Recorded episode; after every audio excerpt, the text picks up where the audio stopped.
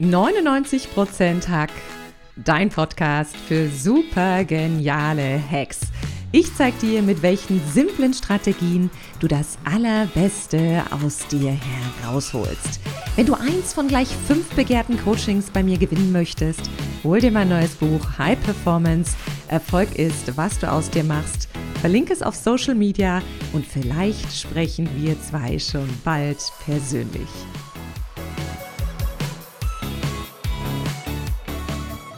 Der deutsche Berufsalltag geht oft Schnecke, Brot, trocken und so gar nicht witzig vorwärts. Und auch im Privatleben haben viele Menschen gerade nichts zum Lachen.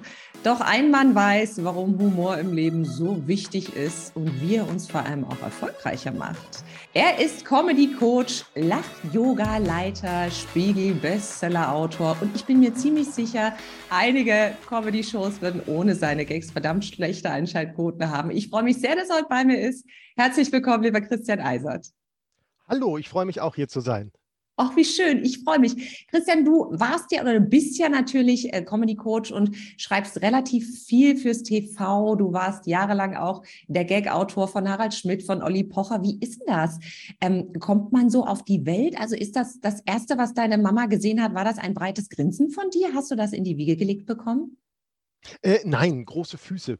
Äh, es, es, es, hieß, als ich, ich als ich auf die Welt kam, ich hätte irgendwie, äh, also meine Füße wären länger als meine Beine gewesen. Ähm, das hat sich inzwischen ausgeglichen. Äh, aber ich habe äh, das mit dem Humor durchaus schon sehr früh gemacht und habe irgendwie schon so als Kind lustige Geschichten geschrieben und sowas. Ähm, war allerdings jetzt auch nicht der klassische äh, Klassenclown so, sondern hatte einfach, einfach Spaß so an, an Wortwitz und, und vielleicht auch Theaterspielen, was ich dann auch irgendwie gemacht habe. Naja, und dann war die Frage, was mache ich damit? Und so bin ich dann allmählich über das Schreiben äh, zum Fernsehschreiben gekommen, weil ich dachte, Fernsehen braucht immer Nachschub und äh, da schreibe ich mal für. Wie ist denn das? Ich muss jetzt wirklich mal fragen. Ich meine, der Humor hat sich ja im Laufe der Zeit verändert und ich war ja zum Beispiel großer Fan der Harald Schmidt Show, aber ich glaube, wenn man diese Gags heutzutage machen würde, würdest du ja schon mit einem Fuß im Knast stehen. Würdest du jetzt anders schreiben als noch vor acht oder zehn Jahren? Ich würde nicht anders schreiben, aber die Leute, für die ich schreibe, würden andere Gags nehmen. Also ich bin ja immer fein raus als Autor, wenn ich für andere schreibe. Also als Buchautor muss ich mir durchaus Gedanken machen, was ich da äh, mache, weil da mein Name vorne drauf steht. Aber so als äh, TV-Gag- und Comedy-Autor, Drehbuchautor entscheiden ja nochmal Leute, wie was genommen wird oder präsentiert wird. Und insofern biete ich da letztendlich dasselbe an wie vor zehn oder vor fast 20 Jahren. 2004 habe ich damit angefangen mit Gagschreiben. Und dann wird vielleicht anders entschieden. Aber natürlich hat man schon so eine Schere im Kopf, äh, die man versucht im Zaum zu halten, weil letztendlich Humor nicht anständig ist. Das muss man einfach sagen. Humor ist meist unanständig und hat deswegen ja auch seine Ventilfunktion, äh, dass man eben mal in bestimmten Rahmen auch nicht so korrekt sein darf, obwohl man weiß, dass es vielleicht jetzt, wenn es ernst gemeint ist, äh, äh, sehr, sehr bitter oder auch bösartig wäre, aber im Rahmen eingerahmt in eine Comedy-Handlung oder in einen Comedy-Präsentationsmodus ist das dann erlaubt gewesen, muss man sagen. Und jetzt wird es eben leider so, dass äh, in meinen Augen Humor so ein bisschen zu einer bedrohten Gattung gehört. Ja, das glaube ich total. Du sagst gerade eingebettet in so einen Rahmen von einer Comedy-Show. Jetzt leben die meisten von uns natürlich nicht in einer Comedy-Show, sondern im ganz normalen Leben. Und da ist es ja zum Beispiel im Berufsalltag, ich meine, ich habe einige Branchen gesehen, gerade Finanzbereich, ist ja viel so bierernst einfach. Ne? Da sagt man, oh, Leute, die irgendwie humorvoll sind, sind auch so ein bisschen schräg, ne? die, keine Ahnung. Ist das förderlich für die Karriere? Also kann man das so ein bisschen einbauen, dass man sagen kann, der Gag kommt im richtigen Moment und ich trete auch keinem auf die Füße? Oder wie mache ich das, Christian? Na, da muss man tatsächlich sagen, dass Humor ja mehr machen kann als Lachen machen. Mhm. Also man kann ja auch mit Humor mh, hm, interessanter werden. Also wenn man zum Beispiel, also Humor bedeutet ja auch Dinge zuzuspitzen, auf den Punkt zu bringen. Äh, das Handwerk des Humors hat ganz viel mit Anordnung von Sinneinheiten zu tun, also dass bestimmte Dinge in einem Satz an einer bestimmten Stelle kommen, sonst mhm. ist es weniger pointiert. Und wenn ich das jenseits des Ziels, ich möchte andere zum Lachen bringen, benutze, Also indem ich einfach pointiert bin oder äh, bestimmte Dinge so herausstelle, dass sie auffallen, ich mache gleich ein Beispiel, äh, dann funktioniert das auch in anderen Zusammenhängen und erzeugt zum Beispiel mehr Aufmerksamkeit. Also ich sage mal, Humor ist ein Aufmerksamkeitsbooster und als Beispiel dazu äh, mein äh, Buch, äh, was ich über Nordkorea geschrieben habe. Kim und Struppi. Ich, ich, muss ganz kurz sagen, der Buchtitel ist Kim und Struppi. Es ist ein sensationeller Ja, äh, und damit haben wir gerade schon ein schönes Beispiel, dass jetzt die Pointe zum Beispiel vorweggenommen wurde. Oh, pardon. Äh. Entschuldigung, Christian. Ich wollte den Zuhörern und Zuhörern eine, eine Wegbereiterin sein. Wir können das aber gerne nochmal rausschneiden. Nein, wir, wir, wir, wir, lassen, wir lassen das, weil das ist ja ein super Beispiel, ne? ähm, was eben wichtig ist, wenn man es richtig macht.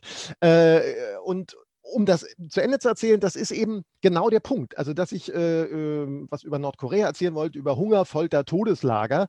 Und das sind Themen, die die breite Masse jetzt nicht unbedingt im Strandkorb lesen will. So. Äh, und dann war die Frage, wie bringe ich die Menschen dazu, sich trotzdem damit zu beschäftigen? Also mit Hunger, Folter, Todeslager, einer Diktatur, der schlimmsten äh, die es gibt, hat viel Konkurrenz bekommen in der letzten Zeit, aber grundsätzlich ist es immer noch die äh, extremste. Und dann war zum Beispiel eine Möglichkeit, das über den Titel zu machen, indem man eben ein Wortspiel benutzt, Kim und Struppi. Und eben nicht wie andere Bücher, das, äh, die über Nordkorea inzwischen auch erschienen sind, was weiß ich, ähm, ich bat den Himmel um ein Leben oder äh, ähm, Flucht aus Lager 14 oder so. Ne? Das hat so einen so so ein Gruselreiz, aber das ist nicht jetzt zwangsläufig unterhaltsam. Und bei Kim und Struppi denkt man natürlich erstmal auch an das, den bekannten Comic. Mhm. Äh, dann äh, liest man den Untertitel Ferien in Nordkorea und denkt, ach, das ist ja also komisch, kann man das machen? Und dann haben die Leute schon mal hingeguckt oder haben das Buch vielleicht schon mal in die Hand genommen. Und in dem Buch erzähle ich dann auch wieder mit den Mitteln des Humors. Also ich war ja in Nordkorea, bin da mit einer Freundin hingereist und erzähle im Grunde die Reise eines ungleichen Paares in einer feindlichen Welt. Ne? Also Umstände, mit denen sie klarkommen müssen, obwohl sie sich eigentlich nicht so recht vertragen oder zusammenpassen. Das, das war so, das konnte ich dann einfach nutzen. Und dadurch wurde das interessant und lustig. Und ich mache mich aber nicht über die Nordkoreaner lustig. So, es mhm. hat trotzdem Humor und ich kann darunter alles, was ich vorhin erzählt habe, ähm, erzählen. Und so kann man das auch mit anderen machen. Ich arbeite ja auch hin und wieder für, für Politiker, Spitzenpolitiker, ähm, die äh, auch ihre Informationen und das Volk bringen wollen, äh, ähnlich Speaker etc. Und da geht es eben, wie gesagt, auch darum, Aufmerksamkeit zu erzielen. Und da ist Humor einfach ein super Mittel. Oh, das finde ich total spannend. Und ich finde spannend, dass du das Buch jetzt ansprichst. Jetzt haben wir ja Gott sei Dank nicht Nordkorea hier. Aber momentan ist natürlich einfach eine Situation, wo du gesagt hast, Humor wird so eine aussterbende Gattung. Ähm, wie geht man in so einem Umfeld damit um? Also man muss natürlich sagen, was jetzt so an politischer Korrektheit gefordert wird, ist ja nicht grundsätzlich falsch. Also wenn man sich mal jetzt so Shows anguckt aus den 2000er Jahren oder noch davor. Äh, es gibt ja immer noch äh, Sendungen, die man irgendwie in den entsprechenden Portalen äh, bis heute sehen und hören kann. Dann kriegt man manchmal schon so ein bisschen Zehennagelkräuseln, wie da so Damen und Herren behandelt werden. Das gibt es heute noch, aber das ist im Grunde nicht mehr erlaubt im Sinne der politischen Korrektheit. Und das ist auch richtig so. Andererseits muss man aufpassen, dass man die Maßgabe des, ich darf niemandem wehtun, ich darf niemanden auf die Füße treten, nicht so weit ausweitet, dass gar nichts mehr geht. Mhm. Und vor allen Dingen haben wir ja auch den Trend zu Stellvertreter beleidigt sein. Finde ich ein schönes Wort übrigens, Stellvertreter beleidigt sein. Ja, und das, das mischt sich noch mit einer Empörlust die auch dazu führt, dass Menschen im Netz Aufmerksamkeit erzielen, nicht durch Humor, sondern durch Hinweise auf Negatives oder negativ Interpretiertes. Und wir wissen, dass ja negative Botschaften eben auch viel mehr geteilt werden, als jetzt irgendwie, ach, äh, es war ein schöner Urlaub, es war ein gutes Restaurant oder was auch immer, sondern man möchte irgendwie äh, Bilder von Kakerlaken auf der Pizza Napoli sehen. So. Äh, und Und, ähm, und das überträgt sich halt auf viele andere Gebiete. Ne? Irgendeiner sagt was und es gibt eine Armada von Internetmenschen, die nur eine Möglichkeit suchen, es negativ auszulegen, weil sie damit für sich Aufmerksamkeit erzeugen. Und das muss man den sozialen Medien einfach wirklich ankreiden, äh, das ganz schnell auch, das ist ja auch so ein Ding vom, vom Gag-Schreiben, dass sich das im Laufe der Jahre jetzt mh, hm, auch ein bisschen überholt hat. Ich habe gerade jetzt eben heute Morgen noch für eine, für eine Late Night geschrieben, also heute Gags geschrieben für eine Sendung, die am Donnerstag aufgezeichnet und am Freitag ausgestrahlt wird, äh, die sich dann so mit Themen wie Oktoberfest oder so mhm. beschäftigt, was also jetzt nicht tagesaktuell ist. Aber wer weiß, was bis dahin schon wieder entschieden wurde.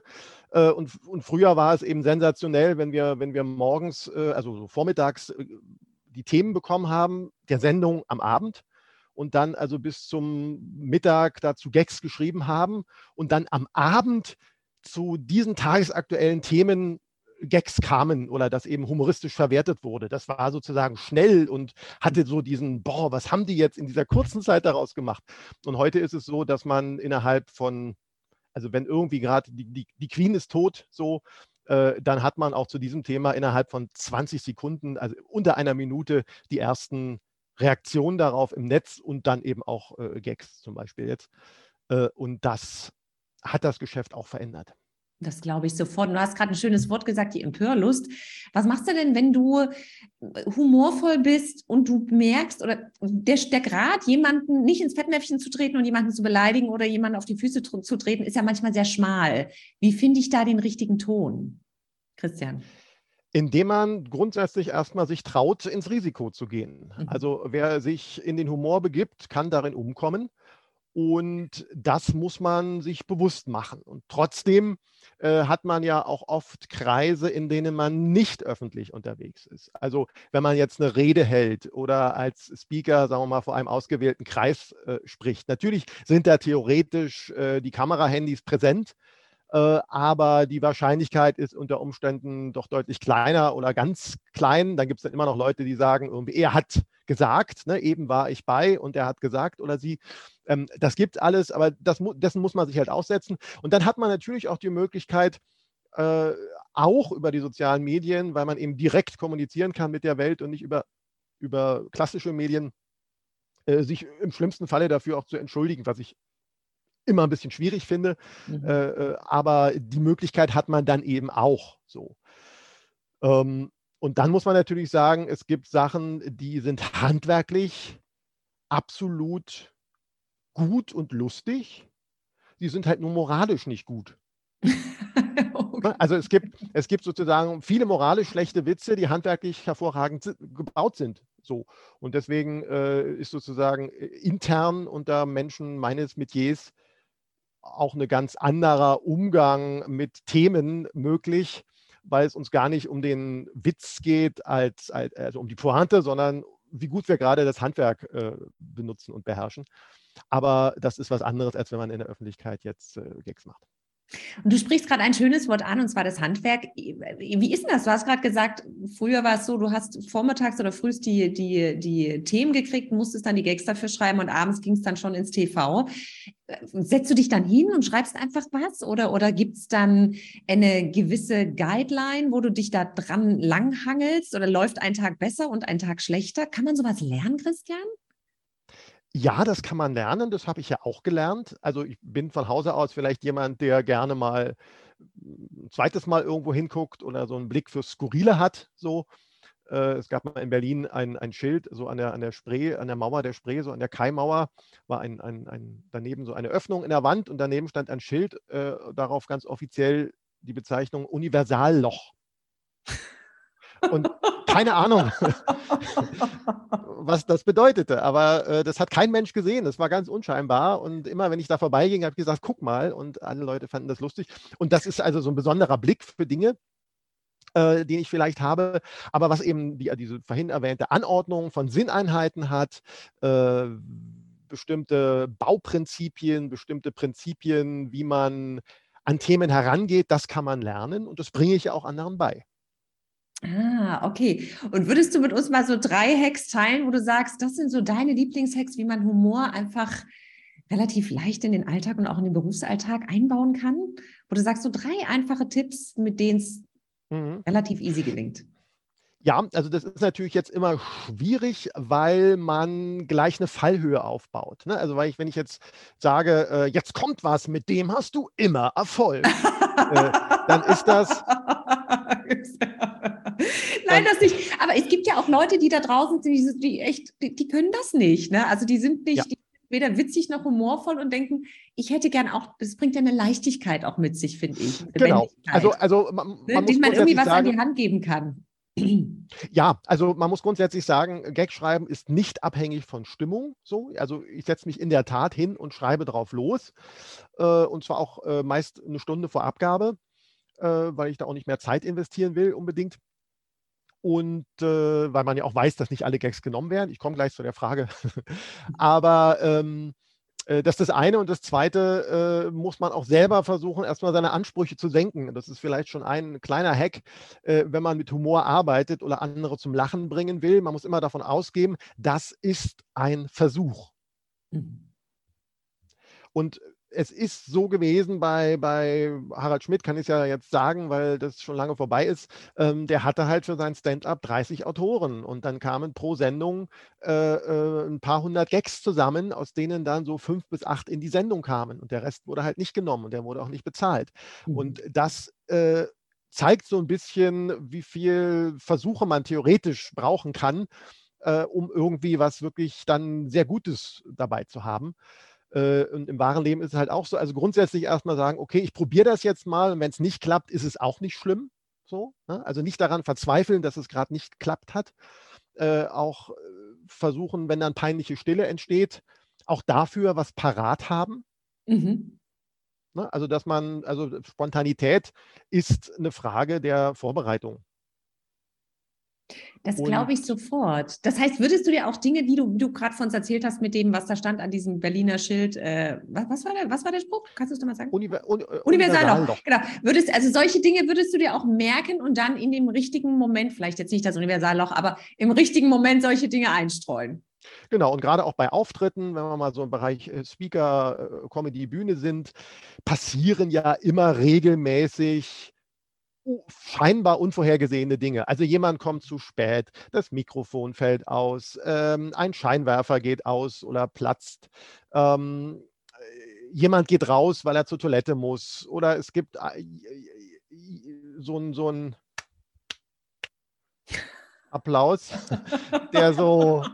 Alles schon gehabt.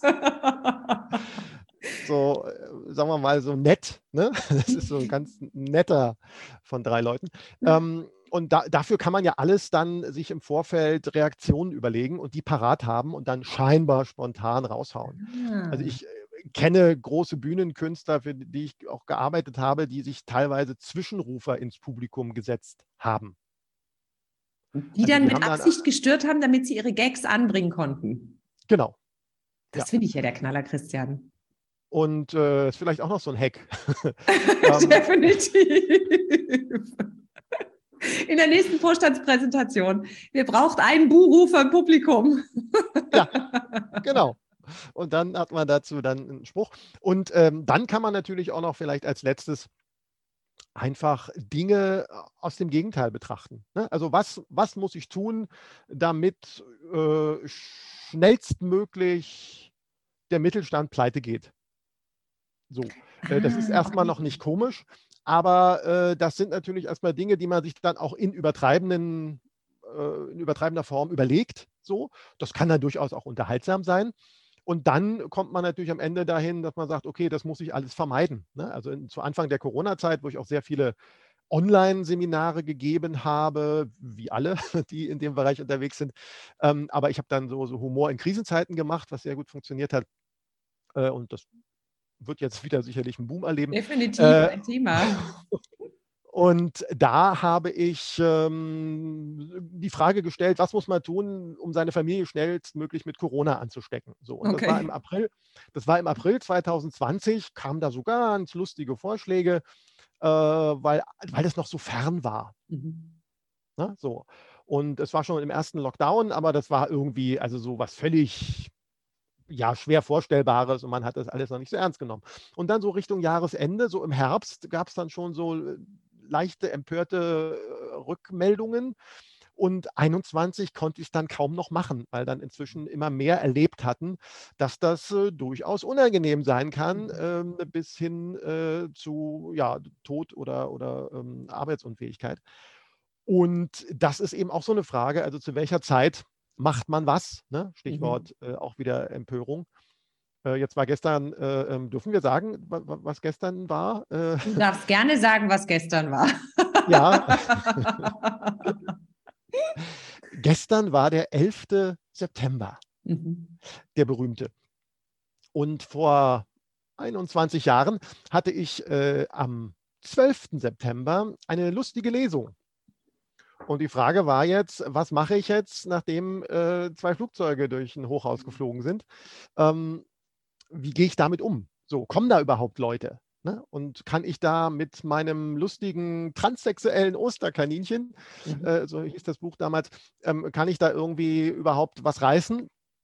Und ich stellte dann an dem Abend fest, dass es gut war, dass ich überhaupt nicht reagiert habe, weil die Leute froh waren, mal völlig woanders zu sein, gedanklich. Ja. Weil das war ja unglaublich präsent und damit hat man eben dann auch nochmal eine Möglichkeit, die auch Humor bieten kann, äh, zu entlasten. Oh, das ne? eine, ganz, schön. eine ganz wichtige äh, Funktion. Das finde ich schön, das sprichst du gerade an und ich gebe zu, mein Mann ist ein Weltmeister darin, mit äh, Humor äh, Konflikte zu entschärfen, die wir ab und an mal haben. Ähm, kann man das, kann man das irgendwie so institutionalisieren? Weil ich merke, das macht, das bringt eine Leichtigkeit rein. Das Thema ist zwar immer noch da, aber mhm. du hast einmal gelacht und denkst, okay, jetzt ist es nicht mehr so, so, so bitter irgendwie. Kann man sowas institutionalisieren?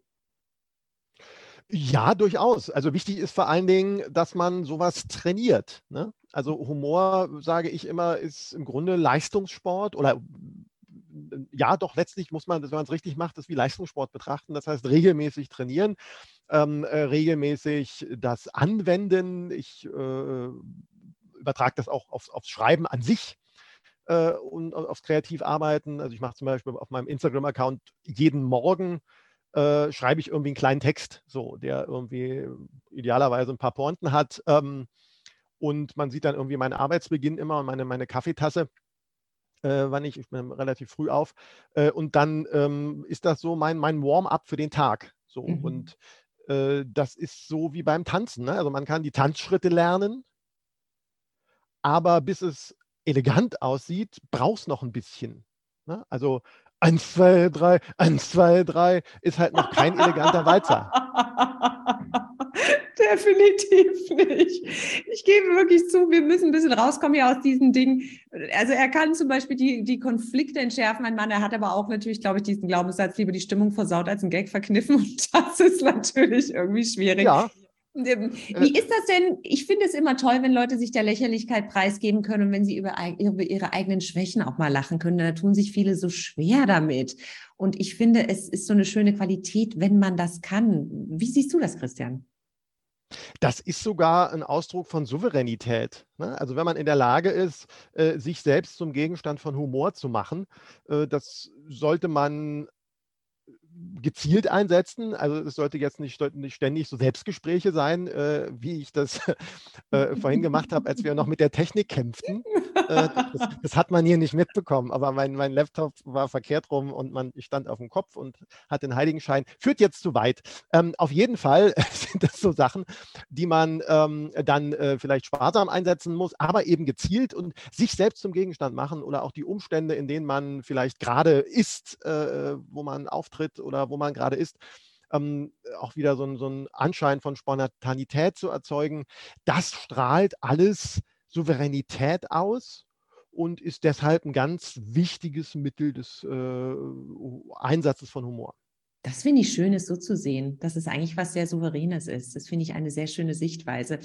Eine Frage habe ich auf jeden Fall noch. Man kennt doch, oder ich glaube, viele kennen die Momente, wo man mit irgendwas konfrontiert wird und man denkt so, verdammt, mir fällt überhaupt keine Antwort ein. Und ich hatte neulich einen Moment, mein Nachbar klingelte an meiner Tür und wir sind ja so Familie Tausendfüßer. Wir haben 80.000 Schuhe und nicht, weil ich immer was bestelle, sondern weil meine Kinder sie nicht wegräumen. Und er meinte dann, mhm. es wäre ganz schön, wenn man nicht drüber stürzt, wenn man hoch zum Dachboden geht. Und ich dachte, ich hätte jetzt gern was Schlagfertiges parat, hatte aber nichts Schlagfertiges parat, hätte aber fünf Minuten später unten bei Joachim klingeln können und sagen können, ach du, was ich noch sagen wollte. Und du hast ja gesagt, es soll spontan aussehen, aber es ist oft vorbereitet. Wie gehe ich mit dem Thema Schlagfertigkeit um, Christian? Man kann jetzt bei der Situation mit den Schuhen zum Beispiel, kann man äh, einfach mit dem Mittel der Übertreibung arbeiten oder auch Untertreibung, indem man also irgendwie da 20 Paar Schuhe stehen hat und dann aber sagt, äh, äh ja, Sie haben heute Glück, heute ist es nur die Hälfte. Ne? So. Ähm, und, und kann dann äh, im Grunde auch vielleicht selber, wenn man die Treppe hochkommt und dann sieht man wieder und denkt, oh Gott, die Kinder haben wieder alles stehen lassen. Was, ne, was äh, werden die Nachbarn dazu sagen? Also so diese Gedanken. Und dann kann man dann eben auch schon da eine Antwort parat haben. Also im Grunde war nicht der Fehler in der Situation, sondern davor. Ah. Also du, du, du warst quasi nicht vorbereitet. Ich war nicht auf, vorbereitet. Äh, ja, okay. ja. Äh, das heißt, es hilft durchaus, mit wachen Augen durchs Leben zu gehen und äh, äh zu sehen, äh, das Schild Universalloch oder eben äh, hier ist Schuhsalat. Genau, also sich selbst auch ständig äh, doch immer zu beobachten und so ein bisschen durch fremde Augen zu, zu betrachten. Das äh, hilft ungemein, um dann in solchen Situationen gut zu reagieren. Christian, das waren schon wieder so viele tolle Tipps und Hacks, die finde ich alle großartig. Was mir besonders gut gefallen hat, ist, äh, das Ganze souverän zu sehen, wenn man selber sich der Lächerlichkeit preisgibt. Und jetzt gibt es noch eine kleine Kategorie Fast Lane. Da würde ich dich natürlich ganz gerne ein bisschen mehr als Mensch kennenlernen. Das heißt, ich würde dir eine kurze Frage stellen und du darfst spontan antworten. Hast du Lust darauf? Nein. Sehen wir gleich. das bleibt drin, Christian. ja, natürlich. Also das äh, ist ja wieder ne, das Spiel mit den Erwartungen. So. Christian, was ist der schlechteste Rat, der häufig erteilt wird? Mach das nicht. Hm. Wenn du eine große Anzeigentafel irgendwo auf dieser Welt hinstellen könntest, wo würde sie stehen und was würde draufstehen? sie würde neben einer Öffnung stehen und da würde sehr groß draufstehen Universalloch. oh mein Gott, ich muss total lachen. Und die letzte Frage, Christian, wenn dein Leben ein Buch wäre, welchen Titel hätte es? Holla.